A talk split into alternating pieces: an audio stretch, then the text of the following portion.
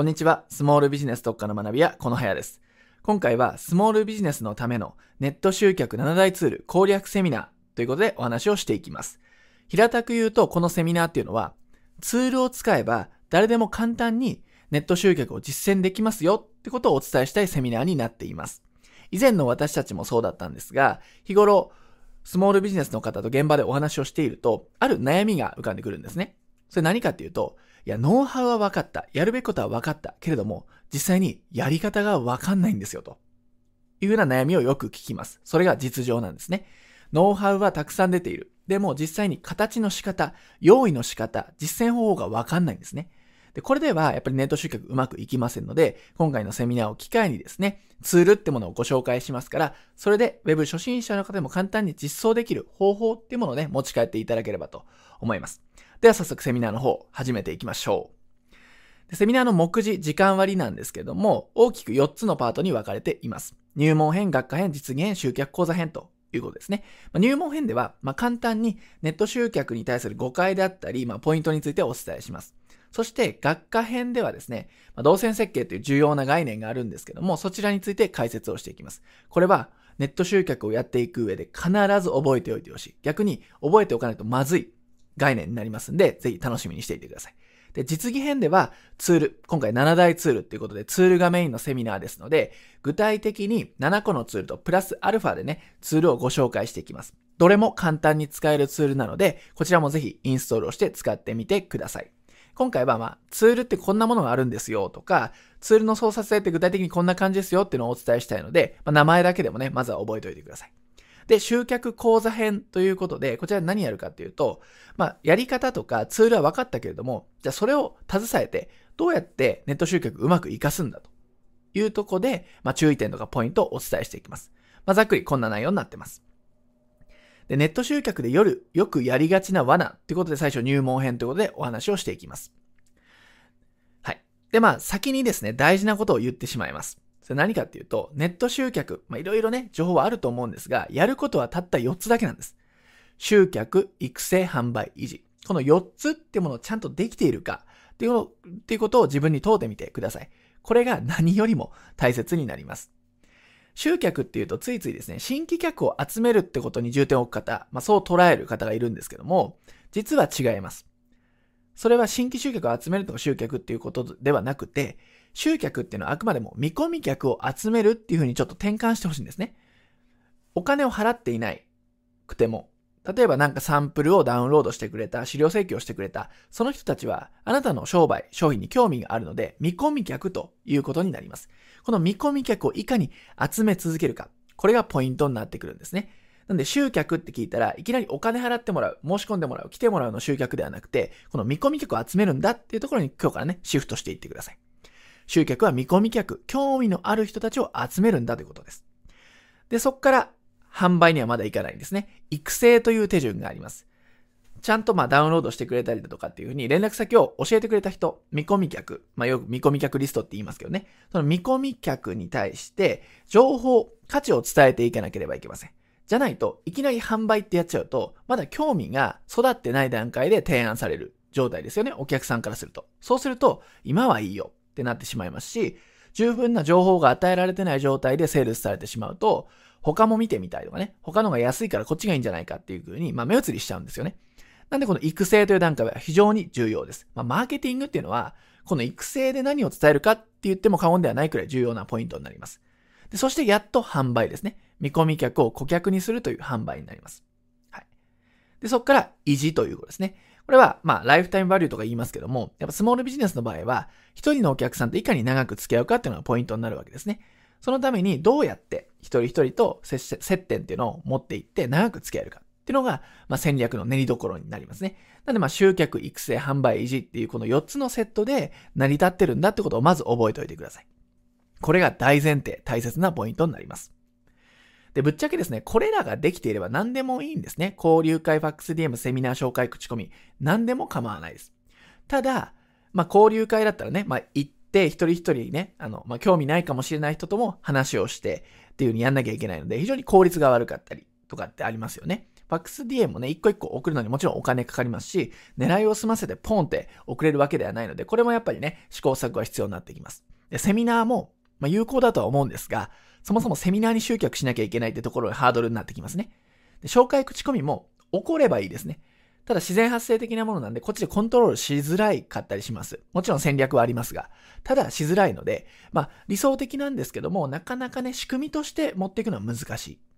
ですよね。まあ、なんで、それからいろんな点からね、こう考えると、やっぱりネットを使ってマーケティングの仕組みを作っていくっていうのが、やはり効率いいし、確実、再現性が高い方法になってきます。はい。別に、まあ、集客育成販売維持ができていれば何でも構いませんよっていうのはね、いずれにせよ変わらないんですけども、ただ、そういう4つを、4つのね、集客育成販売維持をやる上で、最もネットがね、効率的ですよという話ですね。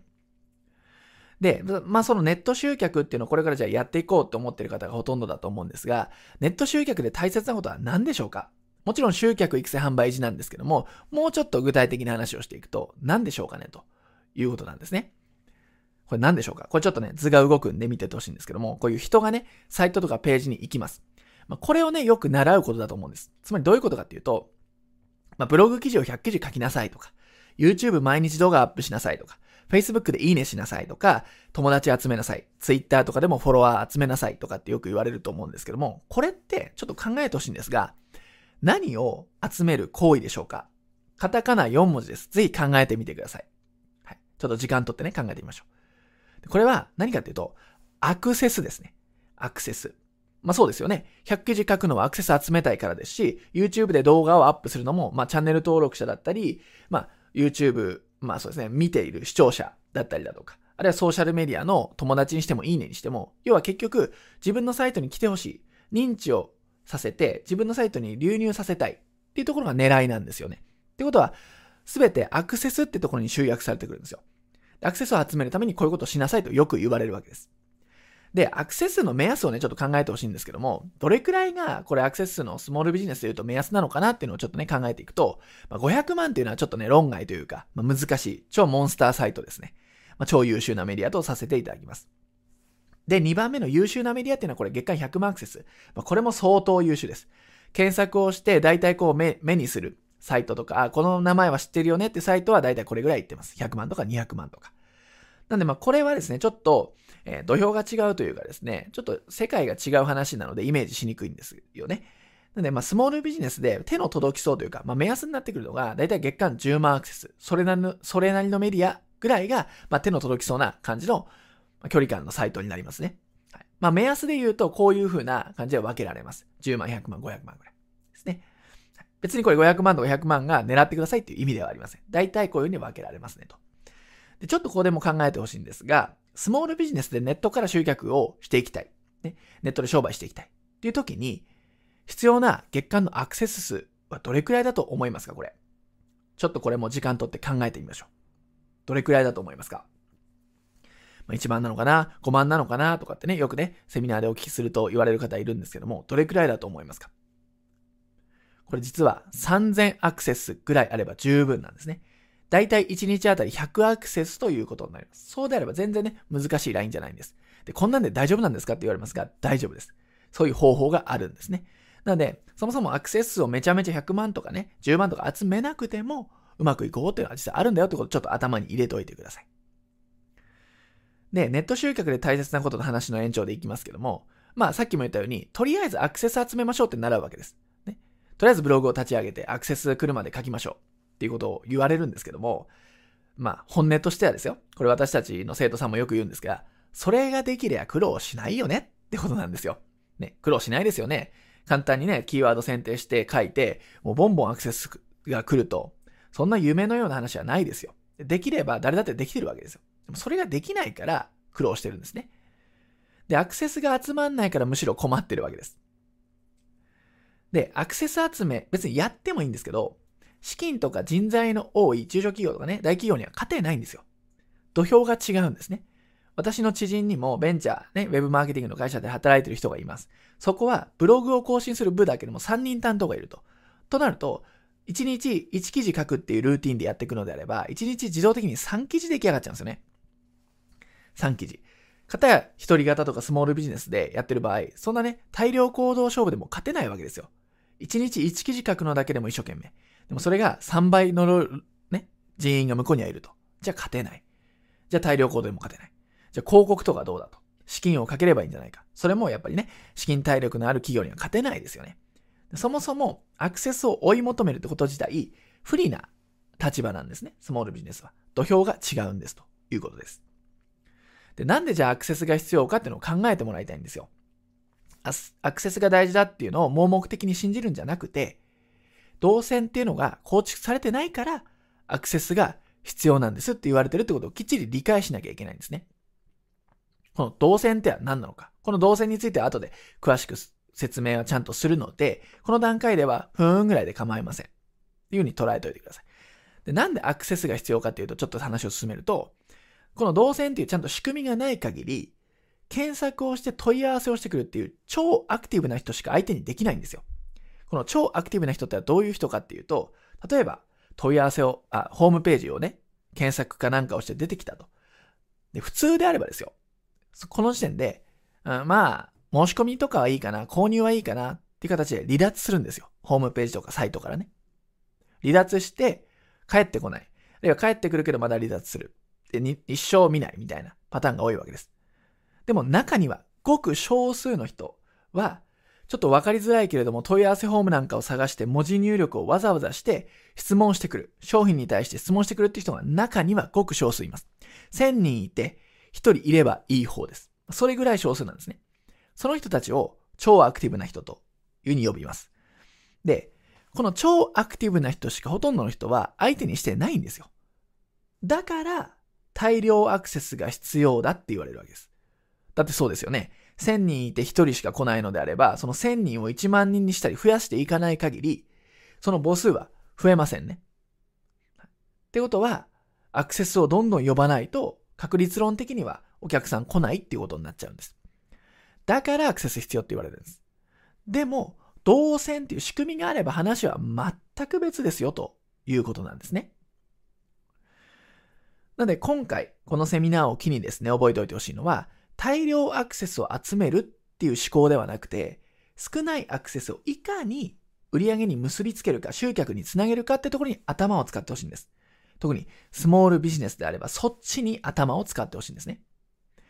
で、まあ、いろんな事例があるんですけども、例えば、まあ、YouTube とかね、やられ、興味ある方もいると思うんですけど、まあ、YouTube とかで言うと、月間5、6万の再生回数があったチャンネルを持っていたお客さんがいたんです。別に悪くない数字です。しっかり見られてると思います。でもその方言うんですね。いや、この屋さん、毎日毎日動画を編集して投稿してるのに、これ1年以上続けると。1年以上続けてるんだと。でも、聞いてくださいよと。そっから来ても1人ぐらいしかお客さんなんないんですよ。っていうわけですよ。で、それおかしいですねって言ってね、私たちもね、え、何でしょうかね、本当ですかって言っても、いや、本当です。YouTube こんだけやってんのに、見られてるはずなのに、チャンネル登録者も増えてるのに、お客さんにならないんですよ。というわけですね。で、これは困ったもんだということで、まあ相談されてて、まあちょっとお話をお聞きしたところ、やっぱり先ほど言った動線っていうのはなかったんですね。じゃあまあこんな感じでね、動線を作って仕組みをね、こういうツールがあればできますからやってくださいよってお伝えしたら、まあ、3、4ヶ月経った時に、1年かけて1人ぐらい取れればよかったウェブ集客なんですけども、毎月10人以上ネット集客ができるようになってったんですね。まあ、そんな変化があったんです。これ典型的なアクセス集めとか、最初の入り口の人数を増やすよりも、やることありますよねと。ね。他に重要なことありますよねっていう典型的な例なんです。先につまり仕組みを作ってくださいねっていうことなんですね。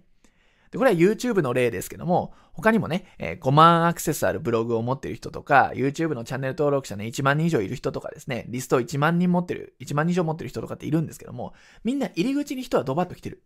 でもお客さんになんない。ってことが起こるんですね。こんなの日常茶飯事です。その原因は何かっていうと、動線っていう仕組みがないからなんですね。で今回を機に少ないアクセスをいかに確実に売り上げにつなげるかってところに焦点を絞って考えていきましょう。で、大量のアクセスを集めるんじゃなくて、ちょっと話をまとめると、仕組みを作ってから価値あるアクセスを集めましょう。で、アクセスを集めるのも、ただ集めればいいじゃないんですよ。仕組みができた。じゃあ、あとアクセスを集めるだけだ。っていうふうに闇雲に集めるのも良くないです。仕組みを作った上で、ちゃんと興味のある人だけのアクセスを集めることに意味があるんですね。で、こういった状態ができると、リスト数とかアクセス数っていうのは関係なくなるんです。どんだけリスト数少なくても、アクセス数がそんななくても、お客さんっていうのは来る。こういう状態を作ることができます。重要な発想の転換なんで、ぜひ覚えておいてください。でまあ、図で表すとですね、動線がないとこんな状態です。いくらアクセスを集めても無駄になります。穴の開いたバケツ状態です。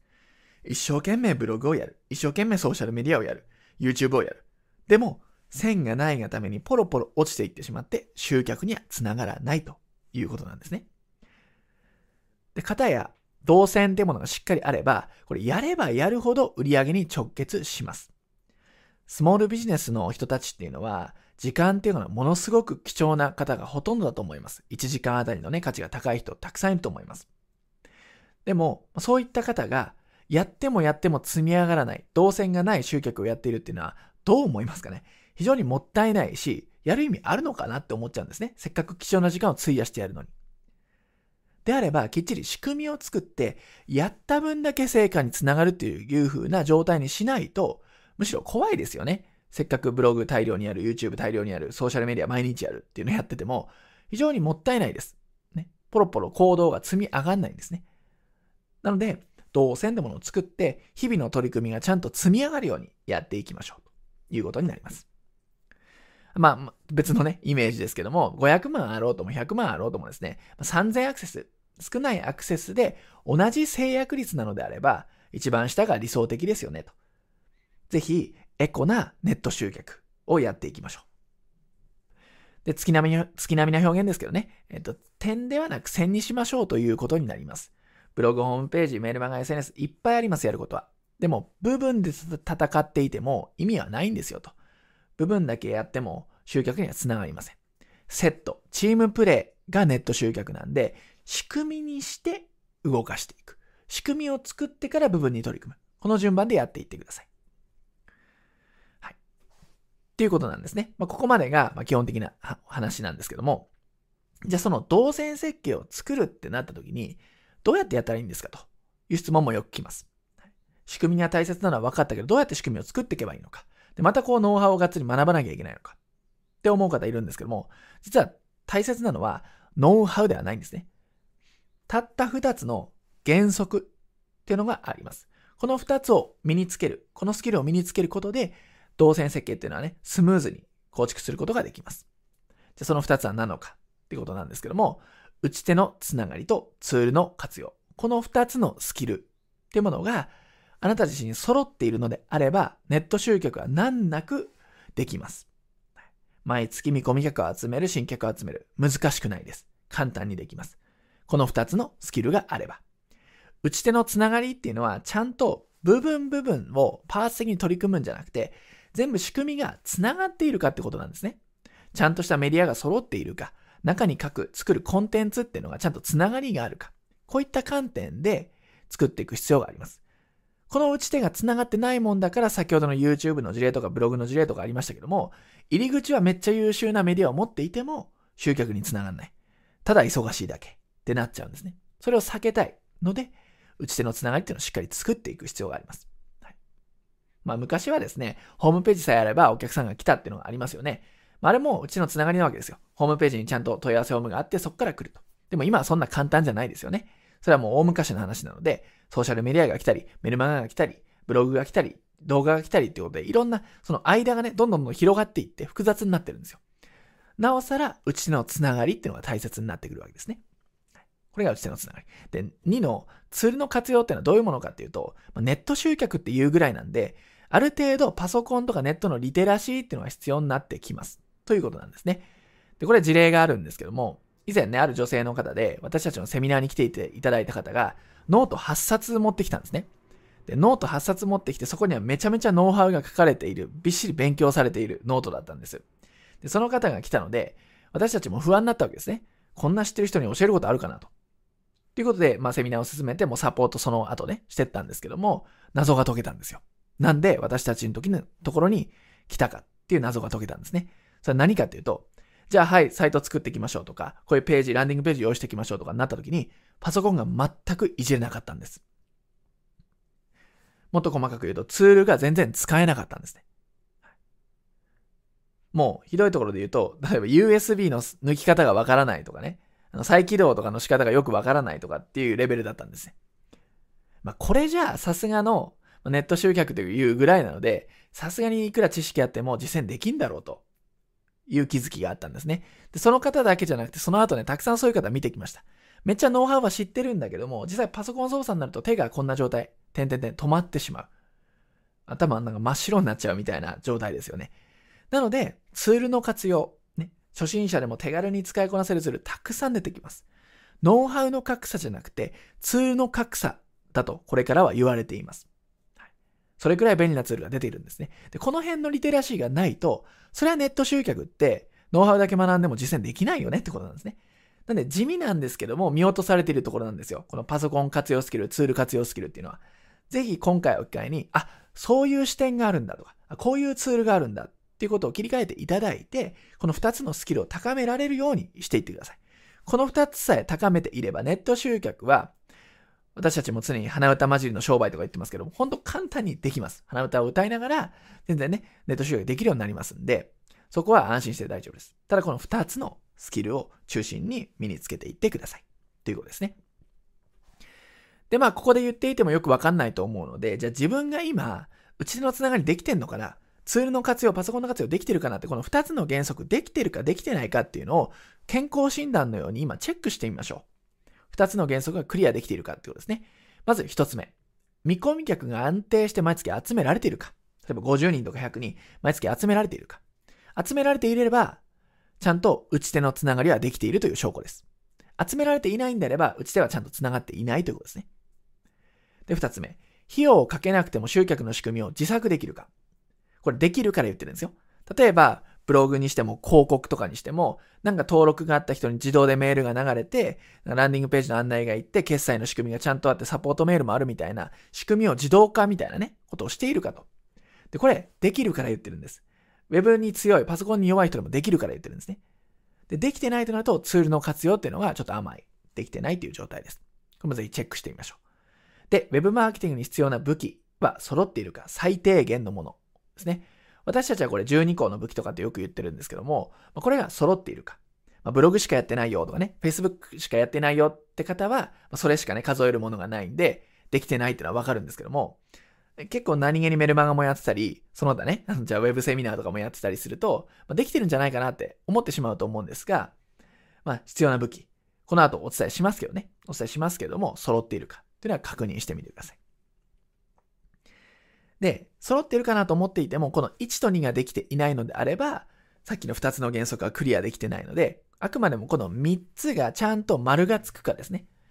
どれか×だと掛け算のようなものなので、全部×になっちゃいます。これは私たちの実践とか生徒さん、お客さんの見てきた中でも重要なチェックポイント、基準になりますので、ぜひ考えておいてください。これが全部できているのであれば、この先聞いても退屈になっちゃうかもしれません。でもどれかできてないのであれば、そこを中心に解決をしていきましょう。それくらい重要な3つのチェックポイントになります。で、動線設計ができてるかっていうのは、本当にね、ノウハウじゃないんですよ。さっきも言ってる通り。つながりとかツールをどう組み合わせる、ノウハウをどう組み合わせるかっていうところの、ままあ、一言で言うと、つながりなんですよね。コネクションなんですよね。それが動線設計の最たるま表現の仕方なんですけれども、ちゃんとつながっているのかとか、ちゃんとツールとか、そのメディアが組み合わさっているのか、ここにちゃんとね、注目する必要があります。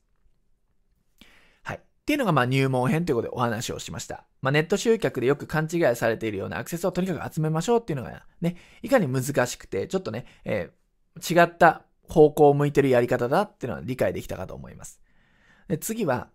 実際じゃあどういうふうにさっきから言っている仕組みっていうもの、動線っていうものを作っていくかってお話をしていきます。ウェブ集客のセブンステップっていうことを公開していきます。はい。じゃあ学科編ですね。で、まず、詳しく話す前に、ネット集客をまずやっていくには揃えてくださいねということがツールがあるんですけども、それ何かというと三種の神器ということで私たちは言ってます。集客用ホームページ、メルマガランディングページ。まあ、ざっとこんな感じです。で、ホームページではないんですよ。集客用ホームページなので、単にま名刺のようにポンと置いとくホームページじゃなくて、ちゃんと集客につながるサイト設計かっていうことになります。はい、あと、まあ、メールマガジンっていうのは、それにね、お客さん、見込み客の方、既存客の方と連絡を取れるツールになりますよね。まあ、これも必須です。で、ランディングページっていうのは、まあ、そうですね、レジのようなものです。要は申し込みを受け付ける場所です。これがないといくら情報発信してても申し込む場所がないので、売り上げにはつながりません。っていう重要な三種の神器っていうのがあります。これのどれか揃ってない方はまずはこっからかなというところですね。で、プラス Facebook 広告っていうのがあるんですけども、まあ、ブログとか大切なのは分かったけども、時間かかるんじゃないですかと。ね、そんな今日更新して来週集客できるってレベルじゃないですよね、ということなんですね。まあその通りなんですよ。なので、有料手法ということで、Facebook 広告を使いましょうということをお伝えしています。Facebook 広告っていうのは、まあ、ご存知の方もいると思うんですけども、ちょっとね、お見せしますけども、費用対効果が高い注目の SNS 広告です。で、Facebook の中で、皆さんもね、使ってるものあると思うんですよ。例えば、ま、どっかにチェックインしました。誰だと友達になりました。なんかのページにいいねしました。っていう行動一個一個が、すべて Facebook 上でデータベース化されています。でそのデータベースの中から、精緻なターゲティングができる。非常に有効な広告手法ということで注目されています。実際私たちもこれで集客していますし、ウェブ集客がうまくいっている人っていうのは必ずこの Facebook 広告、有料広告、手を使っています。はい、なので、まあ、ブログ、ブログだけやっててもね、こうなかなか時間的にね、先の方に集客の成果として現れるってことで待てない方とか、今すぐこう実践をしていきたいって人は、この Facebook 広告を使っていくことをお勧めします。で、集客ができないんだよってよく質問を受けます。はい。まあ、いろいろやってるんだけど集客できないんだよっってことをよく聞くんですけども、これ広告の話につながっていくんですが、これね、集客ができないっていうのは、無料で集客できないっていうだけなんですよ。で、裏を返せば、さっきの広告のようなもので、有料ならば集客は必ずできるんです。例えば新聞広告を払うとかね、テレビ CM を打つとか、っていうことをやれば極端ですけども、集客できないってことはないんです。その費用対効果がどうだとかは一回置いておいてですよ。お金をかければお客さんは来るんです。っていうことを理解しておく必要があります。集客ができないんじゃないんですよ。無料で集客できないんです。で無料集客はものすごい難しいですから。やっぱり。で、初心者ならなおさらで難しいですよ。負け戦になっちゃったりするので、やっぱり有料と組み合わせる必要があるんですね。なので、やっぱりネット集客これから始めていくっていう場合は、無料手法、有料手法を掛け合わせて、ハイブリッド式でやっていく必要があります。で、イメージ的には、有料広告で集客してる間に、ブログとかメルマガとかっていう無料の媒体を育てておくという発想が必要になります。この発想ね、とても大事だし、特に無料でやっていこうと思ってしまう方非常に多いので、ぜひこの2つの掛け合わせたやり方で仕組みを組んでいくことをお勧めします。はい。ということですね。で、Web 動線の流れってことなんですけども、まあ、Web 集客の動線設計、仕組み作りが大切だよってお伝えしましたが、じゃあどうやってこれを作るのかっってことなんですね。でそのためにはですよ、いきなり作り方をお伝えしてもいいんですが、お客さんの流れっていうものを理解しておく必要があります。でこれがさっきから言っているですね、さっきから言っているっていうかね、さっき表紙に出てたセブンステップっていうものになるんですね。で今からそのセブンステップっていうものをお伝えしていくんですけども、まあ、今回ね、あのまあ、ポイントとなるものをギュギューっとね、えー、凝縮してお伝えしていきます。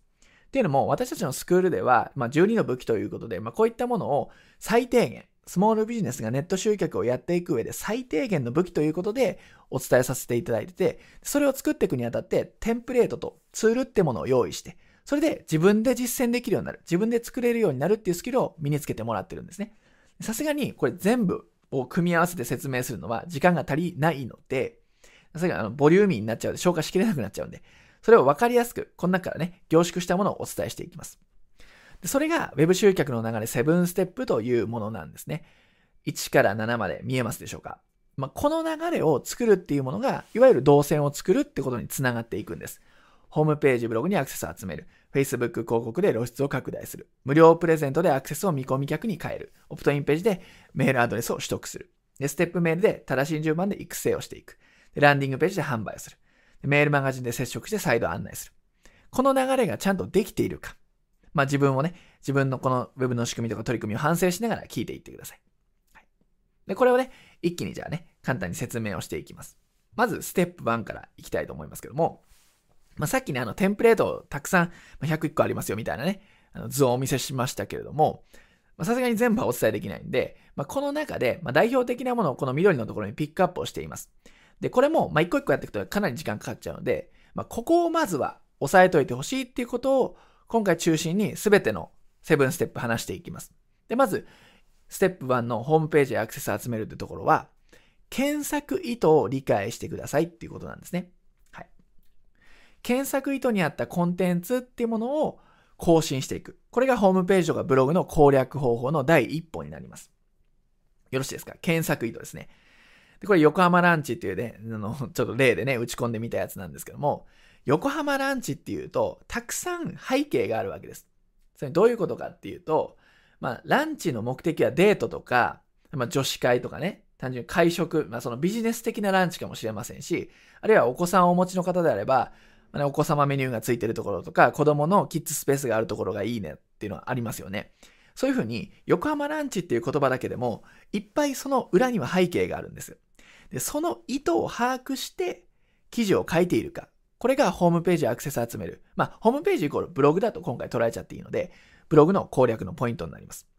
ちゃんと検索意図ってのを理解しているか否か。これがポイントですね。横浜ランチだけでもいっぱい背景がある。この背景をちゃんと考えるっていうのがポイントになります。はい、よろしいでしょうかね。この背景を意識しないでやっちゃうのは非常に問題なので、何か記事を書くっていう時には、キーワード選定のね、キーワードツールに頼るのもいいんですけど、それだけだとみんな同じような記事になっちゃいます。ライバルもね。それだとなかなか選びにくいです。なんで、良質な記事、良質なコンテンツ、Google が求めるコンテンツっていうのは、ちゃんとユーザーの意図が反映されているものなんですね。なんで、こういう風な、まあ、事例で見せましたけども、意図をちゃんと分かった上で、キーワードツールとか使うなら使ってみてください。はい。ポイント、それが、まあね、大切なところになります。で、次、Facebook 広告の、まあ、ステップ2のところですけども、ここではじゃあ何を今回お伝えしたいかっていうと、まあ、これもね、たくさんテンプレートとかノウハウはあるんですけども、類似オーディエンスとリマーケティング広告っていうのをね、覚えてもらえばいいかなというところなんですね。これ何かっていうと、まあ、Facebook 広告をやっていくんであれば、この辺をね、やっていけば問題ないかなというところなんですね。類似オーディエンスっていうのは何かっていうと、似た人に出せます。例えばあなたが、じゃあ300人の美容師さんのリスト、見込み客リストを持ってたとします。で、その Facebook 上で、広告上でこの300人を、リストをアップロードできるんですね。そのアップロードすると、300人の美容師さんに似た人に広告が出せるっていう設定ができるんです。これが類似オーディエンスという機能です。これを使うと非常に集客が強力になります。でさらに、リマーケティングっていうのは、一回サイトとかページに訪れた人に追いかけて広告を出すという広告なんですね。そうすると、一回サイトに来てくれた人っていうのは、少なからず興味がある人ってなるので、追いかけて広告を出すことで、さらにコンバージョンというかね、制約率が高まりますよということになります。これも非常に有効な広告の出し方になりますね。なので、類似オーディエンスとリマーケティング広告。まあ、出し方はここでね、細かい設定とかできませんけれども、この言葉だけ覚えておくだけでも、Facebook 広告の成果は大きく変わっていきますんで、ここがね、まあ、いくつかね、先ほど緑の黒板みたいなところでいくつかノウハウメソッドありましたけども、まずは類似オーディエンス、リマーケティングを意識して作っていきましょう。というのはポイントかなということですね。まあ、あれもこれも言うとですね、逆に価値ないと思っていて、この、例えばブログで言えばこれ、広告で言えばこれのポイントですよって絞ってお伝えした方がやっぱ実践しやすいと思うので、あえて今回こう絞ってお伝えさせていただいております。はい。で、Facebook 広告をやるときにちょっと注意してほしいんですけども、ワンステップ広告っていうのがあります。例えば広告をしていきなり有料商品を売るということをやってもいいんですけど、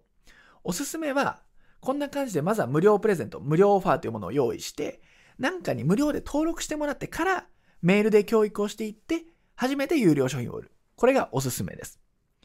ね。やっぱ費用対効果もこの2ステップマーケティングのが非常に高いし、いきなり売るっていうのはなかなか難しいんですよね。なんでいきなりじゃなくて、まずは無料登録、無料商品、お試しをしてもらってから教育をしていく。売ると。集客育成販売維持ってお話ししましたけど、まさにあれです。はい、なので広告をやるときにはこの2ステップ広告がいいんだよってことは頭に入れておいてください。なので、Facebook 広告をやって出す広告、商品っていうのは、有料商品よりかは無料商品の方が扱いやすいですということですね。で、2ステップマーケティングが理想。なんでね、この2ステップがいいかってもうちょっと掘っておくと、いきなり広告を見て申し込んだのが10人だとします。あ、この広告、例えば料金が5000円でしたと。ね。5000円の商品を一発広告で売ると。で、まあ、10人売れたよねと。まあ、それはそれでいいんですけれどもね。まあ、こういう状態が上のパターンです。で、下のパターンは5000円の商品いきなり売るんじゃなくて、まずは無料登録、なんかサンプルの PDF をプレゼントしたり、ね、なんか動画をプレゼントしたり、ね、資料を請求してもらったりっていう風に無料登録をまず挟みます。で、結果同じ制約は10人でしたということなんですね。では合わせやすいように100人が広告見て、100人が無料登録してくれてっていう前提でお話をしてきています。はい。で、この状態見てみるとですね、同じ制約は10人ですよね。申し込んでくれたのは結果同じなんですよ。上も下も。上が1ステップ、下が2ステップですよね。同じなんですよ。じゃあ1ステップ上の方が手軽でいいじゃんと。わざわざこう無料登録挟まないで一発で買ってもらった方が話が早いじゃんと思うんですけれども、これ注意が必要なんですね。一番下のオレンジの四角見てもらうと、90人の見込み客っていうのがいます。これつまりどういうことかっていうと、100人来て10人買ってくれたっていう上のワンステップのパターンだと、10人のメールアドレス、連絡先しか知らないんですよ。でも、下のパターンで100人登録してくれた上で10人買ってくれたなのであれば、連絡先を知ってるのは100人なんですよ。つまり、10人買ってくれた残りの100-10で90人の見込み客っていうことになるなるんですね。つまり、上のパターンだと、見込み客の名簿は10人しかもういないと。でも、下のパターンだと、90人さらに見込み客ということで、リストを持てるんだよと。そうすると、この上のパターンと下のパターンでマーケティングをやっていった場合、1年間これをね、さらに続けると、運命の差になってくるわけですよ、マーケティングの成果っていうのはね。でこの辺でぜひ注意していただきたいです。だから2ステップマーケティングが理想なんです。リストマーケティングとかやっていく場合は、より2ステップマーケティングを強化していく必要があります。はい。っていうことですね。はい。で、続いて、ま、ステップ3ですかね。あの図で、あの表で言うとね。で無料プレゼントでアクセスを見込み客に変えるっていうところなんですけども、ここはね、何をやればいいかっていうと、これもいくつかテンプレートとかもあるんですが、知っておいてほしいのは、まあ、ノウハウのチラリズムとか、オプトインページっていうところなんですけども、ここでは何を注意してほしいかっていうと、できるだけ直接的な悩みを解決する無料プレゼントにしてみてください。ということですね。これ OK ですかね。これちょっと、この話をする前にちょっとこの話をしようと思うんですけども、えっと、まあ、直接的な悩みって何かっていうとですね、まあ、例えば、まあ、よくね、出す例でダイエットとかってありますけども、ダイエットしてる人、例えばお腹が出てると。で、お腹が出てる人っていうのは、とりあえず、まあ、夏までにとか、まあ、なんかの理由があって、お腹へっこめたいわけですよ。まあ、できることならちょっと腹筋も割りたいな、みたいなものがあるわけです。それが直接的な悩みなんですね。で、あなたがダイエットアドバイザーだとしてね、まあ、ボディメイクのコーチだとして、まその人、ターゲットには本当は体質からね、痩せる体質、筋肉ができやすい体質に変えてあげたい、体質改善プログラムみたいなのを売りたいとします。でも、それをいきなり言っても売れないんですよ。本質的すぎてね。ちょっと間接的なオファーになっちゃうんですよ。それだとね。体質改善のプログラムを売りたい。いきなり売る。っていうことはしてしまうとなかなか売りにくい。だから直接的な悩みでまずアプローチしてあげるんです。例えばお腹を、のお肉を落としたいですよねとか、腹筋シックスパックに割りたいですよねとか、いう直接的な悩みをやってあげると。例えば、歯医者であればですね、まずは虫歯治したいわけですね。ね、痛いのであれば、痛い痛いって顕在化してるんであれば、まずは痛み取ってあげたいし、虫歯を治したいわけですね。直接的には。もう本当は、歯が、歯の状態を健康に保つ予防歯科みたいなものをやっていく必要があるんですよって、プロのあなたは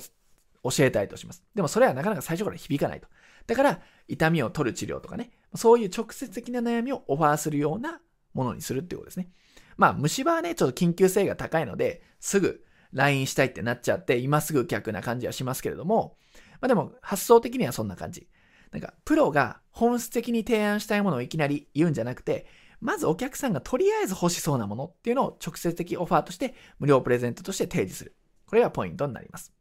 はい。よろしいでしょうか。で、無料プレゼントで、まあ、無料で情報を与えるとかっていうと、どこまでノウハウとかを伝えた方がいいかっていう質問も受けるんですけども、具体的なハウツーは教えない方がいいですね。具体的なハウツーっていうのは、有料商品を買ってもらった後とか、お金を払ってもらった後にやるべきなので、なかなかやんない方がいいです、これはね。じゃなくて、なんでそれをやった方がいいのかとか、何をどう気をつけたらいいかみたいな、ホワイト、ホワットを伝えるとより効果的です。はい、なのでまあ、ハウを伝えるにしても、ちょっとチラ見せですね。ちょこっと伝えるぐらいがいいかなと思いますね。はい。よろしいでしょうか。で、次、オプトインページで、メールアドレスを集めるっていうね、ステップ4のところですけども、これは何をするかっていうと、ここでのポイントは、一目で何をすべきかを伝えましょうということです。オプトインページっていうのがね、この後あのデモンストレーションっていうかね、そのサンプルをお見せしますけれども、何をすべきか分かるかっていうのがポイントなんですよ。このオプトインページってさっきの無料プレゼントを登録してもらってメアドを集めるページなんですけども、やたらこのページが長いと読んでもらえません。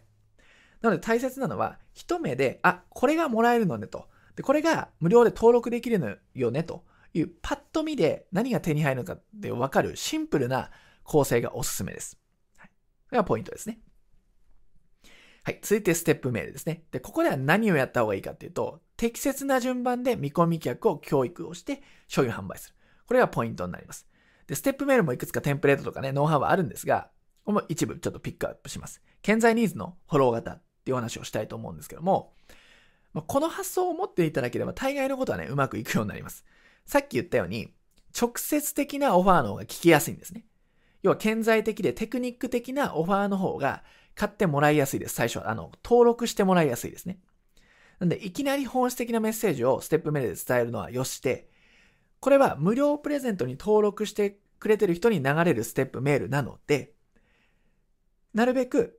ステップメールは最初はテクニックとかお客さんがまずとりあえず欲しいものの話をしてあげます。1通目、2通目とかはね。で、そのまんまテクニック系の商品を売りたいのであれば、そのまんまのシナリオで特に工夫せずでも売れると思います。ね、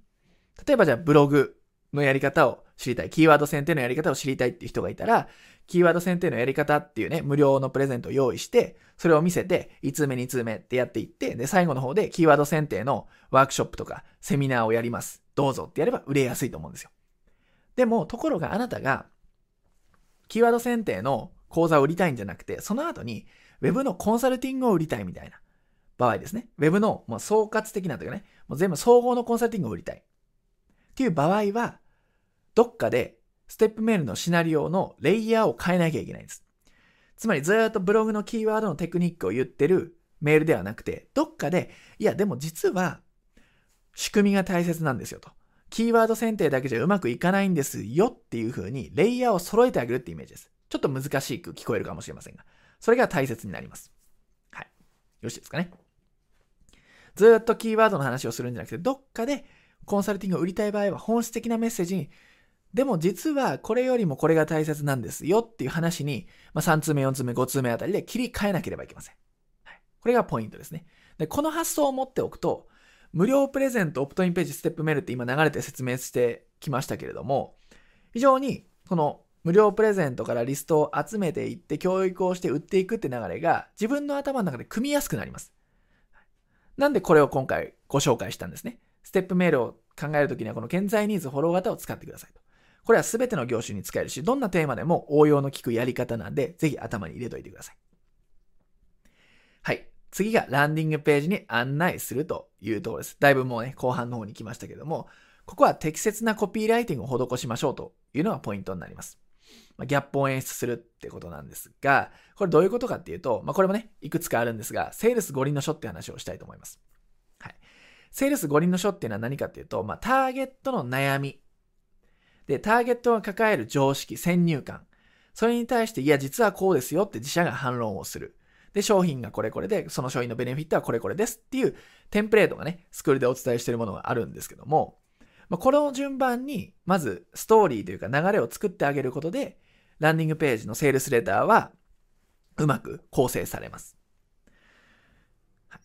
なんで、この五輪の書の流れの中で作っていくと。まずターゲットを考えて。で、ターゲットの悩みは何なのかちゃんと考えて。で、ターゲットがその悩みを解決しようと思った時に浮かぶ先入観とか、まあ、ステレオタイプを考えていただく。そしたら、でもそれは間違っていて、実はこうなんですよと、自社の反論。実はそれをやるにはこうなんですよって反論を持ちかけてあげて、で、その反論を実現するにはこの商品があります。で、商品を手に入れるとこういうベネフィットがあります。っていうことを伝えてあげるというのが大切になります。で、このね、何が大切かっていうと、ギャップなんですよ。先入観ありますよねと。で、先入観があって、反論のこのギャップっていうものを演出すると、人っていうのは興味持ちやすくなるんですね。今まで自分がこうだと思ってたことが実は違うんだっていうふうに、こうね、あの、なんでしょうね、こう、反転させられた時に、あ、なんだろうそれ。初めて聞いた、あ、そういう観点があるのかっていうふうに興味を持ち始めるんです。はい、その上で自社の商品サービスを紹介することで初めて意味があるんですね。なのでぜひ、あの先入観反論ということで、セールスレターを書く際、ランディングページを作る際にはこのストーリーっていうのをね、考えてみてください。はい。で、いよいよね、最後のメールマガジンというところですけれども、メルマガもね、いくつかあるんですが、再販ストラテジーっていうものをね、ご紹介していきたいと思います。まあ、メルマガやっていくんであれば、こういう観点でやっていってくださいね、ということなんですけども、購入をしていない人に再度商品を案内しましょうねっていうことがメルマガのポイントになります。メルマガの目的って実はここが大きいんですよ。まあ、単純にあのメールアドレスを集めて育成をしていって販売するっていうのは、そのメールっていうのはステップメールが基本的には役割ですよね。メールマガジンっていうのは、買わなかった人、離脱者っていうこの人たちを追いかけていって、何度もこうオファーをしたり、情報提供しながら、その人のタイミングでまた買ってもらうっていうことを実現するメディアなんです。なのでまあこういう使い方が一番メールマガをやっていく意味が非常にある使い方ですね。でこれがね、あのビジネスモデルの第一図ってことで僕らスクールでお見せしてるものなんですけども、まあ今言ったブログ、ホームページ、Facebook 広告、オプトインページをこうね、並べていくとこんな感じなんですよね。まず、どっかからこうお客さんが入ってきて、初めの一歩ということで、オプトインページで無料プレゼントをダウンロードしてくれる。手に入れてもらう。で、ステップメールによって育成をしていって、ランディングページに来る。で、買ってくれれば、商品が買われたということでね、おめでとうって感じなんですけども、買ってくれない場合もあるわけです。で、買ってくれない場合は、そのまま放置しておくのは非常にもったいないので、せっかく連絡先もらってるわけですから、メールマガジンを使って繰り返し接触して、また違うタイミングで買って、もらいましょうねと。そういう風な使い方になります。ここでメルマガを使うっていうのは非常に、ね、効果的にも高いので、ぜひメルマガと聞いたらですね、このやり方を頭に入れておくことをお勧めします。はい。ぜひね、まあ、こんな感じでやってみてください。まあ、ずらーっとね、ステップ7かな？なので7つの手順をお伝えしてきたので、こんがらがってる方もいると思いますが、今ご説明したのはこんな感じです。一個一個それぞれの注意点とか、まず意識しておいてほしいことを並べてお伝えしました。これが基本の流れ、セブンステップということになります。お客さんはこんな感じで道を進みます。ね。入り口がステップ1からステップ2、3、4、5、6、7という形で流れてくるんですね。この流れを知っておくか知っておかないかとても大事です。でこの流れを知らないといきなりランディングページで売ろうとしたりするわけですよ。ね、この流れを知らないとメルマガやっても読者集まんないから続かないってなっちゃうわけですよ。なんで必ずお客さんの流れはこういう風に上から下に流れてくんだ。これを覚えておいてください。でそうすると自分で仕組みが作りやすくなります。はい。では次、ここからですね、実技編ということで、さっき言ったセブンステップの流れをどうやってじゃあ作っていくのかってお話をします。で、ここから具体的なツールっていうものをどんどん紹介していきますんで、まずは名前を覚えていただいて、で、どんな操作性かっていうものを簡単に画面を使ってお見せしますので、あ、これならできそうだなとか思っていただいたりだとか、あ、こんな感じなんだってイメージしてもらえばと思います。まあ、ツールをここからね、紹介していきます。で、まあ実現なんですけども、注意点があります。さっき言ったセブンステップのお客さんの流れと同じ順番では作らないでください。これをやってしまうと、お客さんの流れに追いつかなくなっちゃって、申し込みを受け付けられなかったり、集客につながんなくなっちゃいます。作り手の順番っていうのは逆なんですよ、ということを覚えておいてください。上がお客さんの流れです。ホームページ、ブログ、Facebook 広告、まあ、オプトインページ、無料プレゼント登録して、ステップメールからランディングページに行って、で、メールマガジンを読むっていう流れをね、お伝えしましたけども、この順番で使っちゃうと、作っていくと、お客さんの流れと同じ状態で作るんで、間に合わなくなっちゃうんですよね。動線設計を作るときっていうのは、必ずランディングページの方からこう作っていくというのがポイントになります。えっと、真相回転コンビニ理論っていうね、お話をするんですけども、まあそこに新しいコンビニが立ちそうだと。で、まあ、ポップが立っていて、まあ、チラシがこうね、貼り紙が貼られていると。ね、いついつオープンですよと。で、その状態でコンビニ行ったらどうなりますかと。もちろん商品も陳列されてないし、人もいないし、レジもないですよね。その状態で売り上げは上がるわけがないですよね。でもネット集客だとそれをやってしまってる方多いんですよ。ちゃんと整ってないのに人を呼んじゃう、入れちゃうってことをやっちゃうんですね。で、これでは全く集客にはつながらないので、ちゃんとレジを用意して、ちゃんとね、配置をしてあげてから、ブログホームページ、広告をやるっていう、ね。この順番がとても正しいし、もうこれをやっていかない限りずっとね、垂れ流し状態で、冒頭でも言いましたけどもね、垂れ流し状態になっちゃうので、これは注意してください。ということで、順番の違いがあるんだよってことを覚えておいてください。じゃあどんな順番かというと、この7ステップになります。さっきの7ステップとはちょっと違いますよね。ランディングページがしかも一番上に来てるんでね。ちょっと違うんで、この辺はまこういう順番なんですよということで、一個一個ツールを簡単に紹介して、こんな操作性ですよっていうのを今回お見せする時間にしたいと思います。で、まあイメージを持ってもらって、この後ね、使っていただければと思います。はい。じゃあ、ここからは、ま、スライドも映すんですけれども、実際の画面を使って実現ということで、まあ、こんなツールがあって、こんな操作性ですよっていうの中身をちらっとお見せしていきたいと思います。まあ、イメージ湧きやすいんでね。まずはじゃあ、ランディングページということで、ランディングページっていうのは、ペライチというツールを使用して作ることができます。ペライチです。まあ、ポイントはね、適切なコピーライティングを施し商品販売をするページの箱を作ります。ってことなんですけれども、まあ、どんなものかというとこんな感じです。非常に簡単に作ることができます。で操作も簡単です。なんでネット初心者の方でも安心して使うことができるツールです。はい、どんなものかっていうとちょっと見てもらうとですね、まこれがペライチのページなんですが、まあ、無料で基本的には使えます。ただページ数をね、増やしていくとか、まあ、URL ね、ここのアドレス、ドメインを独自のものを使いたいっていう場合は有料登録する必要があるし、細かくカスタマイズしたい場合は有料登録必要があるので、まあ、ままずはね、無料で使ってみることをお勧めしますね。で、良ければ有料にしてみてください。で、まあ、こうやってね、登録をすると、これデモページなので、ちょっといくつか過去に作ったものがあるんですけども、これは統一して同じ作業でお伝えしていきたいんですが、まずは、新しいページを作成するっていうところがありますんで、ここから行ってください。どんなページであろうと新しいページを作成するってボタンがあると思うんでね、これをクリックすると。で、こういうふうにテーマがね、たくさんあってですね、これテンプレートですね。まなので、まあ、ネイルサロンの人用とかって、まあ、有料のものもあるんでね、注意してほしいんですけれども、はい。こういうふうに、いくつかのこう業界によってですね、テンプレートっていうのが用意されています。なので、これを使っていくのもありです。ただ、最初は、構成とかをね、ちゃんと考えながら作る力をつけてもらいたいんで、私たちはブランクテーマをお勧めしています。まっさらの状態ってことですね。で、ここからちょっとね、操作性だけちょっとお見せしたいんですけど、使うってところをクリックすると、まあ、こんな感じでね、出ます。で、ここから基本的には左のメニューバーからいじっていくですけれどもね。まあ、この辺でまテーマカラーをこうやって色を変更できたりとかってやるんですけど、ちょこの辺ちょっとよくわかんないかな。はいまあ、これはメニューバーになっていて、まあ、基本、もうこれだけ覚えておけばいいですよっていうのがあって、このブロックの挿入から基本的には作っていくんですね。これクリックしてもらうと、入れ、何を入れますかっていうね、候補がこう出てくるんですよ。で、ランディングページなんで、大体はいきなりこう文章を入れますかね。テキストのみとか、こう選んでいただいて、こういう感じですね。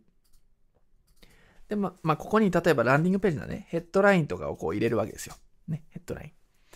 で、これね、ワードとかね、そういうものを使っている人であれば馴染みやすいですね。この、この辺の表示なんじゃないでしょうかね。中央寄せにしてみるとかね、文字の色を、まあ、赤に変えて、ちょっとこれは選択して赤か。選択して赤に変えてみるとかね。太さをこう変えてみるとかね。で、文字のそもそもの大きさをこうやって変えてみるとかっていう形で。で、保存する。そうすると、ここにヘッドラインのね、文言が出ました。で、基本的にはこんな感じで、その下にまたブロックを挿入すると、同じようにテキストが入れられるって形で、これを繰り返していくだけです。非常に簡単ですよね。あとは、こうブロックの挿入で、そうだな、まあ、見出しってのを入れることができます。こういうリボンの見出しとかをこうやって入れることができます。はい。で、ここも変えるだけと。はい、こんな感じですね。で、まあ文字の大きさもこう変えると。もうこれだけです、基本ね。もちろん画像とかも入れられてですね、このね、えっ、ー、と、画像、動画とかありますよね。画像もこういうふうにギャラリー形式で入れることもできるし。で、ここはあと画像をね、こうやって編集してもらうっていうだけなんですよね。うん。はい。っていうだけでできます。はい。なんで非常に簡単ですよね。まこれがペライチです。でこれどどうでしょうかね見てみると、あ、これ私にも使えそうだって思っていただけたと思います。まあ、これがペライチというツールです。非常に便利なんで、ランディングページのところで使ってみましょう。で、次ですね。無料プレゼントっていうものがありますね。これはオープンオフィスを使って作ると。で、無料プレゼントっていうものはきちんと活用してもらえて、最終的に売りたい商品につながるようなものにするっていうのがね、まあ、ポイントになります。で、これはオープンオフィスってものを使うと、まあ、こんな感じで表紙画像とかね、作れるんですけれども、オープンオフィスっていうのはこういうツールでして、まあ、別に、Mac であれば Pages、Windows の方であっても、まあ、Word とかでですね、同じようなものが作れます。ただ、どのね、ブラウザ、どのパソコン環境でも使えるように、今回 OpenOffice ってものをご紹介しています。はい、これは非常に簡単で、基本的には、こういうものってテキストと図形でできてるんですよ。これ四角というね、こういう図形があります。四角という図形があったり、テキストっていうもので、積み、何でしょう組み合わさってるものなんですよ。これ、これ丸も図形ですよね。こういうものがあれば、表紙を作って、あとはこれチェックリスト。ね。チェックリストのテンプレート。これあの、実際私たちのスクールで生徒さんにお配りしているテンプレートの型なんですけども、そういうのもこういうオープンオフィスがあれば、ね。で、テキストと図形さえこう使いこなせればこういうのが作れるよということなんですね。で、これをま PDF で書き出して終わりと。で、まもちろんね、Mac であら Pages とか、えー、まあ Windows であってもね、ワードとかでも同じものを作れるので、別にオープンオフィスにこだわる必要はないんですが、まあ、こういったツールでこういうのは実装できるんですよって覚えてください。非常に手軽だと思います。はい。ということですね。はい。続いて、ステップメールってことなんですけども、これはメールチンプを使って原稿を作っていきます。ユーザーが登録を自動で配信される仕組みということですね。まあ、さっきもお伝えした通り、無料プレゼントに登録してくれた人に1通、2通、3通と自動でメールが配信される仕組みのことをメール、ステップメールと言います。はいこれは、まメールチンプを使うと、まこんなものができますね。これはブログ形式みたいなもので非常にね、見やすいですね。ま HTML メールっていうものを使ってるんですけども、まこういうメールが作れるようになります。メールチンプというツールですね。これもせっかくなんで行ってみたいと思うんですけども、これ英語なんですけど、まあ、Google Chrome 使ってるとね、こういうふうに日本語に翻訳っていうのがあるので、まあ、こうすると日本語でも読めます。はい。まあ、どちらでもいいんですが、まあ、英語にしてもそんな難しい単語を使ってるわけではないので、全然見れますよ。ただ、不安な方は日本語を使ってみてください。はい。で、英語に戻しますけども、で、まあ、ステップメール作るときは、まあね、操作を簡単な操作性をお見せしたいんですけども、オートメイトってところの E メールっていうのをね、使っていくと、で、このね、ウェルカムニュースサブスクライバーで、まあ、今回ちょっとサンプルでやりたいと思います。 campaign name は、そうですね、うーん、〇〇動画講座にしましょうかね。はい。例えばね、で、begin を押します。あここはちなみにリストですね。そのステップ目の配信したいリストを選びます。リストを作っておくと選べるんでね。はい。で、まあ、 subject っていうところとか、これはね、ちょっとね、画面が見づらいんで、画面が見づらいんで、一瞬ちょっとね、な感じで。まあ、例えば、動画講座にしておきましょう、今回はね。一回これ消していただいて、動画講座とします。で、これでセーブかな。はい。で、コンテントのところですね。で、ここでも、まどんな操作性かをちょっとお見せしたいので、ちょっとテンプレート、こういうのが簡単に作れるんで、えー、っと、さっといきますね、さっとね。ょっとお待ちください。そうするとね、こんな感じのメールが作れるんですよ。でこれも非常にドラッグドロップとテキスト入力だけで作れちゃうんですね。見出しのところもね、こうやってやると、見出し1とかってこういう風にね、例えばやって、セーブを押すだけですよね。セーブを押すだけと。はい。でね。で、この辺の要素も、このね、カーソルキーみたいなのをこうクリックしてもらえばね、こうやって動かせるんですね。こうやってね。動かせます。はい。自由に動かせます。テキストは上かな。こんな感じでね。動かせますので、例えばね、こうテキストをまた改めてこう持ってくるのもいいし、テキストね。ここにテキストを持ってくるのもいいですね。ここにセーブってやってあげて。で、あと画像を追加したいなとかっていう時もイメージっていうものをこうやって持ってくると。いうですね。はい。こんな感じ。で、作ることができます。まあなんで、これもさっきのオープンオフィスと似てるんですが、日頃ね、こうワードとか使ってる人であれば、全然テキスト入力とかね、この要素の画像を入れるとかってだけなので、非常に簡単に作ることができます。はい。これちょっとね、セーブしちゃいましょうか。まあこんな感じで作っていくという感じですね。はい。で、まあそうすると、まあ、登録後に自動配信される仕組みっていうのをこのオートメイトっていうね、ところから作ることができます。はい。まあ、あとはですね、こんな感じかな。まあ、ステップメールなんで、まあ、ここからね、1通、2通、3通、4通っていう風に作ることができます。ただね、ステップメールについては、現段階でね、こう有料プランのものなので、まあ、大概ステップメールを配信するサービスっていうのは有料なんで、まあ、どのメール配信ソフトを使うにしても有料プランになる必要はあるんですけども、そういったものに契約すると、さらにね、2通、3通、4通で作ることができます。はい。まあ、こんな感じで、ステップメールを作る、作れるツール、メールチンプの操作性ということですね。はい。で、続いて、オプトインページですね。これはワードプレスとメールチンプを使用して作れますよと。無料プレゼントに申し込んでもらうためのページを用意すると。まあ、こんな感じのオプトインページなんですけど、これもサンプルをお見せすると、まあ、オプトインページを見たいと思うので、オプトインページはどれかっていうと、ちょっと待ってね。ブログのところから、まあ、これがオプトインページですね。はい。先ほどお伝えしました通り、もう一目で何かわかるようなページにしましょうねということで、これぐらいシンプルで構いません。ま、画像、イメージ画像があって、ちょっとね、説明文があって、登録フォームということですね。はい。で、メールアドレスを入力してもらって、ここからね、申し込みを受け付けると、見込み客のメールアドレスを集められるということになります。まあ、これが、これ自体はオプトインページっていうことで、ワードプレスで作っています。ま、これ固定ページを編集ってやるとね。はい。まあ、非常に簡単にね、これ、ワードプレスっていうツールを使って作ることができます。ワードプレスには投稿と固定ページっていうのがあるんですけど投稿はブログ記事によく使いますね。ブログ記事を投稿するとき。固定ページっていうのは、こういうふうに1個のオプトインページとかランディングページとかっていうふうに独立したページを作りたいっていう時に使います。まあ大きく投稿と固定ページだけ覚えておけばいいかなということですね。オプトインページはこの固定ページを使ってこういうふうに作ります。で、フォームなんですけど、このフォームはどうやって作ってんだっていうと、今ね、お見せした通り、まあ、何らかね、こう書かれてるわけですけど、ちょっとね、この辺にね、フォームがこれ入力されてるんですけど、テキストでやると、フォームがね、ちょっとわけのわからないこういうコードがあると思うんですけど、これはどっから取ってるかっていうと、Mailchimp を使うことでそれができます。はい。ちょっと見ていきましょうか。 Mailchimp をですね。見ていくと、これに戻りましたけども、 Mailchimp のですね、えっと、 audience っていうところから行くと、この辺のところでサインアップフォームっていうのがあるんですね。その埋め込みフォーム、 embedded form っていうのがありますから、ここの、これですね。これをコピーしてあげて、このワードプレスの先のところに貼り付けたってだけなんです。そうすると、さっきのようなものができますということですね。なんでこれかな。はい。まあ、こういうふうなオプトインページができますと。なので、ワードプレスの固定ページとメールチンプのフォーム機能を使ってこれは作れますよということですね。ちょっとコードとか出てきたんで、まあ、こんがらがっちゃう人いると思いますけれども、基本的にはあのコピペです。コピペで済む話です。で、続いてホームページっていうところですけども、これはワードプレスを使って制作することができます。行動動線をしっかり設置し、コンテンツマーケティングを実践しましょうねっていうことですね。これもまあさっきもお見せしたんですけども、こういうサイトです。これはワードプレスで作ってます。まあ、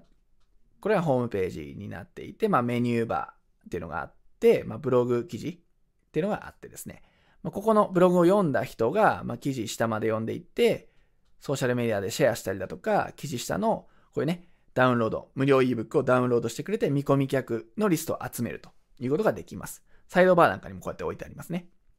これがワードプレスで作ってあります。で、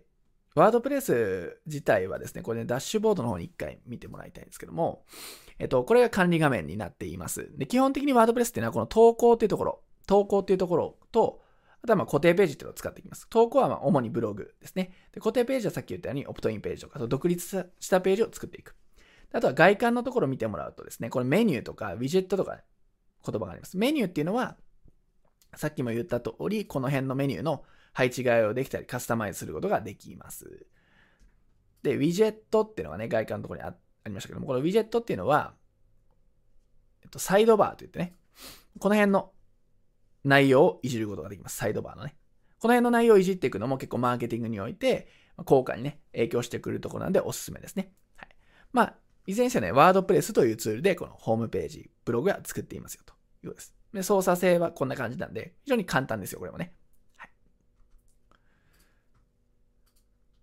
で、続いていきましょう。続いては Facebook 広告っていうことなんですけども、Facebook 広告の出稿をビジネスマネージャーから行うと。まあ、リスト集め、商品販売、いいね集め、記事を露出、イベント集客、動画再生、サンプル席、いろんな目的がありますねと。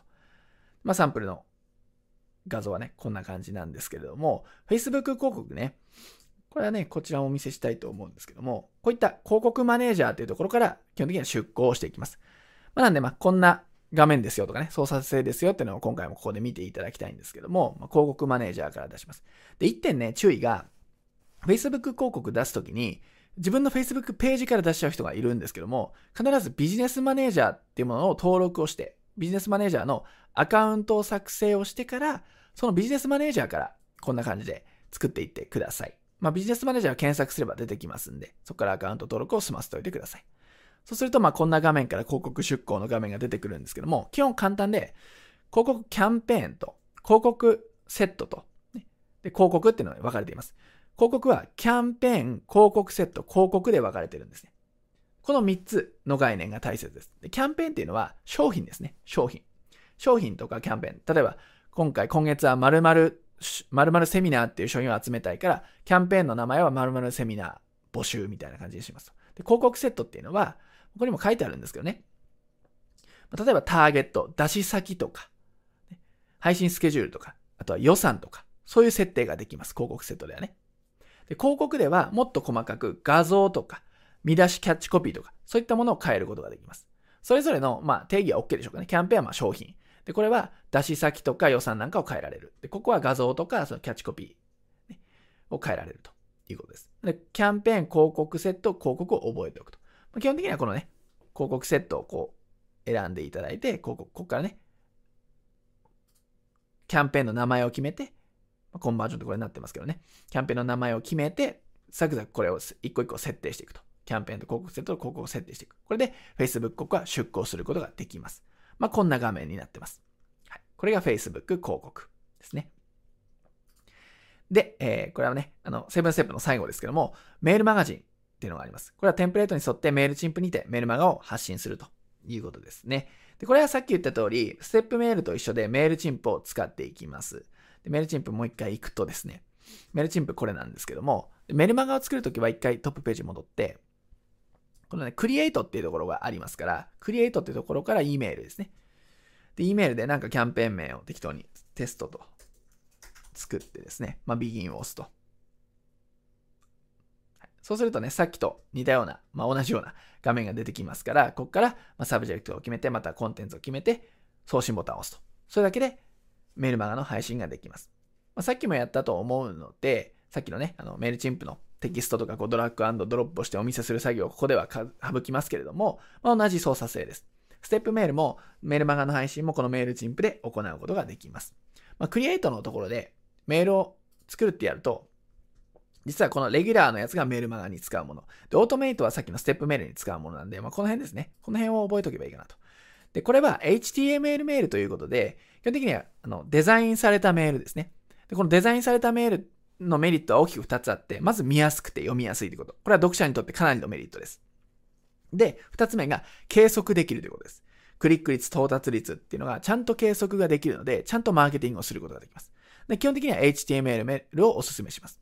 まあ、こっちが普通のメール、まあ、こっちがステップメールと。で、プレインテキストっていうのはテキストメールっていうのを作ることができるんですね。要は、デザインされてない一般的なメルマガ、通常送られてくるテキストだけのメールっていうのも別に作ることができます。はい、この辺からメールを作っていくんだよっていうのをなんとなく覚えておくと後でできると思いますので、はい、これメールチンプの画面をお見せしました。ですね。で、さらにということで今回のセミナーではね、ちょっとプラスアルファでお伝えしていきたいんですが、ネットショップですね。ホームページにネットショップ機能を追加したいっていう質問とかもね、よくあったので、こちらについてもご紹介していきたいと思います。例えば化粧品を売ってる人とか、食品とかサプリメントを売ってる方とかでもネットショップっていうのはね、興味あるところだと思うので、紹介しておきます。で、ネット上で商品サービス販売したいけれども、どうやって販売すればいいのと。ね。いうことで、この時、ベースというツールをご紹介したいと思います。ベースですね。で、昔はですね、販売システムってのはお金が必要だったんです。100万とかね、そのネットショップを立ち上げるっていうと。でも今それっていうのは無料でできますよっていうことなんですね。で、ベースを簡単に説明すると、無料で簡単にネットショップを作れると。で、物販だけじゃなくて、実はデジタルコンテンツ、例えば音声とか電子書籍とか動画とか、そういったものを販売することができるんですね。で、プラス、ペイパルの代わりに、決済サービスとしても有効です。まあ、ペイパルっていうとちょっと準備に手間取ってしまったり方もいると思うんですけども、ベースであれば簡単にね、決済システムとしても機能させることができるんで、まあ、そういう使い方をしている方もいますね。はい。まあ、ちょっとイメージはこんな感じですね。こんな感じでワードプレスと連携することで自社のネットショップっていうのを無料で立ち上げることができますよということですね。せっかくなんでベースの方もね、お見せしていきたいとは思うんですけれども、ベースは、えー、とこちらですね。これがまあ無料でね、アカウント登録していただいて、表示される画面ですね。でこれはいくつか商品がもうすでに登録してあるんで、まあ、こういう商品がね、ずらーっと並んでいますけども、最初はここね、空の状態です。でまあ、デモショップということで、こういうふうにね、特にあの費用をかけなくても、特殊なスキルがなくても、こういうね、まあ、こういう簡易的に作ってありますけども、ネットショップを立ち上げることができます。で、作り、使い方はね、簡単で、まあ、注文管理とかあるんですが、基本的に商品を登録してってください。まあ、デジタルコンテンツ定期便なんかもできます。まあ、通常商品で、まあ、サンプルとか、立ててあげて、テキストをね、まあ、サンプルですと。いうにやってあげて、まあ、ここは商品のイメージ画像ですね。こんな感じで化粧品とかアロマオイルとかそういうものであればこういうイメージですね。セミナーとかであればこういうセミナーっぽいイメージ。電子書籍であればこんなイメージなんかをね、取ってきてあげて入れると。まあ、ご自身で写真撮影したものがあればなお良いですよね。で、まあ、価格とかをじゃあ2000円とかにしておいて、まあ、税率、まあ、在庫以上書いておいて、まあ、物という選定なんでね、で、登録すると。で、そうするとサンプルが入りましたので、こっちのショップにも反映されてますね。まあ、こんな感じでも簡単にどんどん商品を追加することができます。これがベースですね。まあ、説明の必要もないかと思いますけども、非常に簡単に指示に従っていただければ登録ができます。まあ、こんなツールです。はい。続いてですね。続いては予約システムをちょっと紹介していこうかなと。まあ、店舗系をやられてる方とか、あるいはセッションとかセミナーをやられてる方も予約をするっていうシステム、ホームページにあった方がいいですし、ない方は欲しいっていう人結構いるんですよね。まあ、そのシステムをご紹介します。まあ、セミナー施術とかイベントの予約を受け付けることができますよと。で、この時に使うツールは Kubik です。なかなかブログとかランディングページだけだと予約を受け付けることが難しいんで、Kubik というツールを使っていきましょう。これもね、数十万円とか予約システムにかかるっていうのはね、昔は常識だったんですけども、今は無料で簡単に始められます。クービックっていうことが、これはこういうツールがありまして、無料で簡単に予約システムを作れます。セミナーなどのイベント予約だけじゃなくて、施術などの細かいこうメニュー予約も可能になっています。でクービックの方もですね、実際に画面を見てみたいと思うんですけれども、クービックはね、これですね。ま、実際のページに行くとですね、ま、こんな感じで予約スケジュールっていうのをお客さんから見るとね、ま、こんな感じで日程を選んで、こうやってね、申し込めるということなんですけども、作り方も簡単で、予約ページを作成というところから、いろんなタイプがあります。レッスンとかスクールとかメニューとかね。ま、美容師さんとか担当性の場合はメニューコースとかこういうのがあるかもしれませんね。はい。あとレッスンも、じゃあ今回これで作ってみると、まあ、例えば、レッスンとかってやって、まあ、なんとかレッスンとかってやって、まあ、金額は、じゃあ3000でいいかな。はい。で、まあ、これベースと同じで、イメージ画像をやってあげてください。はい。レッスンだったらレッスンっぽい画像をこれ設定してあげると。で、ページを作成でいくと、まあ、日程を追加できるらしいので、この辺でね、例えばこの辺、この木曜日の11時とかってやって、まあ、時間を決めると。じゃあ12時までにしようかなと。で、定員は、えー、っと、まあ、3名とかってやりますよと。まあ、こんな感じ。で、作りますよね、例えば。そしたら完了する。まあ、いくつかね、日程候補はあった方がいいと思うんですけど、今回はちょっとサンプルなんで、完了すると。で、料金。で、まあ、これね、あの、事前決済とかってあるんですけども、この辺に関しては、まあ、事前決済についてはちょっと事前にこちらの方の登録っていうのもね、決済情報とかの、そういったものが必要になるので、まずはここはね、当日現地払いということでやっていきましょう。これも3000円ですね。同じようにしていきます。で、設定すると。そうすると予約ページを見るってあるんで、どんな感じのができたのかということですね。はい、できましたね。イメージ画像とかもちろん設定してもらうんですけどね。予約スケジュールでやると、さっきの設定した日時が選んで、そこから手続きに行ってもらえるという感じ。これがクービックになります。では続いてカスタマーサポートツールということなんですが、ユーザーが気軽に問い合わせをできるっていう仕組みを作ることができます。商品サービスに関する質問を受け付けるってことなんですが、問い合わせをね、獲得するのっていうのは、まあ、冒頭にもお伝えした通り難しいんですよ。ね、わざわざ分かりづらい問い合わせをもう探して、必要情報を入力してやるっていうのはなかなかハードルが高いので、問い合わせを獲得するには、ちょっとあるツールをね、入れてみましょうということで、頼りというツールを今回ご紹介します。問い合わせっていうのは問い合わせページから行うっていうのが基本的には常識ですよね。でもそれは一昔前の話で、ホームページの中のどこからでもお問い合わせフォームにアクセスしやすい状況を作ることが問い合わせ獲得には必要になります。まあ、そこで頼りってものを使っていくんですけども、これも無料で簡単に問い合わせフォームとか受付のフォームを作れるサービスです。メニューやコースの内容、セミナーに関する問い合わせをお客さんごとに管理できたりします。で、あとは、チャットみたいな感じでリアルタイムの対応なんかもできるようになります。そういうふうに便利な機能が盛りだくさんなので、問い合わせフォームっていうところで言うと、頼りっていうものを自分のワードプレスの、ね、サイトと絡めて使っていくとよりいいかなというところですね。頼りのイメージはこんな感じですね。で、チャットはこんな感じっていうのができるんですけども、じゃこちらの頼りについても実際の画面を見ていきたいと思います。頼りはですね、これですね。はい。頼りも登録をしてもらうと、こんな感じの画面になってくるので、新規フォームの作成というところをね、クリックしていきます。で、簡易問い合わせ用テンプレートというのがあるので、こちらを使ってください。これもね、同じようにテンプレートがね、豊富なので、どれ使ってもいいんですけどね。この、これが簡単そうなんで、これを使っていきます。で、次へですね。で、これもまあ次へで OK です。で、編集を開始をすると、まあ、こういうふうに編集ができます。まあ、テンプレートなんでね、もう必要十分なものはできているので、このままでもいいんですけど、もし追加したい場合は、新規項目を追加っていうのがありますんで、ここから入れていってください。会社名なんかを入れたい場合は、こういうふうに入れることができますし、上なんかでこうね、移動ができます。まあ、これ削除しちゃって OK かな。まあ、これでいいなということで、変更保存というところを押します。保存して公開ってやると、次の設定に進むって出てくるので、ホームの設置法を次選ぶことができます。まあ、どんな感じで設置しますかってことなんですけれども、いろんな形があるんですが、一般的なリンク方式とかでやってみようかなと思いますね。そうするとコードを生成って出てくるので、はい。これがコード生成されたみたいなんで、これをコピーするという感じですね。で、これを、例えば、ワードプレスの固定ページとかにこう貼り付けていく。そうすることで、ね、リンク、その問い合わせフォームのコードっていうのができますよということです。はい。フォームのね、形が、さっきの形で出てきますよということですね。はい。ということでですね、ここまでツールとメディアを紹介してきましたけれども、簡単な表でまとめていきたいと思います。まあ、7大ツールプラスアルファということなので、まあ、1から7までは最低限で覚えておいてほしいなというところですね。集客用ホームページからメルマガっていうのはお客さんの流れを作る上で必須なツールなので、ここを覚えると。で、プラスアルファもこれ取り入れた方がよりいいので、ご紹介させていただきました。で、各ね、分野で使っていくツールは右に挙げてる通りです。それぞれのツールっていうのを紹介していますので、